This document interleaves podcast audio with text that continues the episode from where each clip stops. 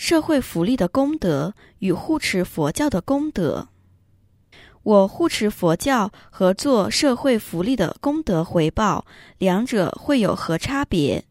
供养日本寺院和泰国寺院在功德回报上会有什么不同吗？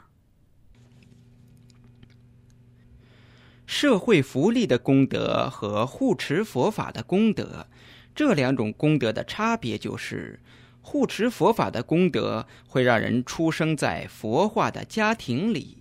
且会很富裕，即使成为真正的佛教徒且富有，就如给孤独长者富翁或者为塞大宝优婆夷。社会福利的功德，例如建立学校、医院和救助穷人，也会让人富裕，但会比较少，且可能不会出生在佛化的家庭里，没有在佛法的环境中出生。因为心没有依附于佛教，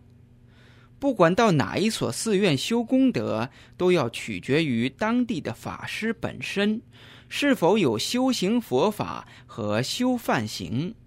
且戒定慧有多么圆满等等。如果各条件都齐全，那么功德就会很大。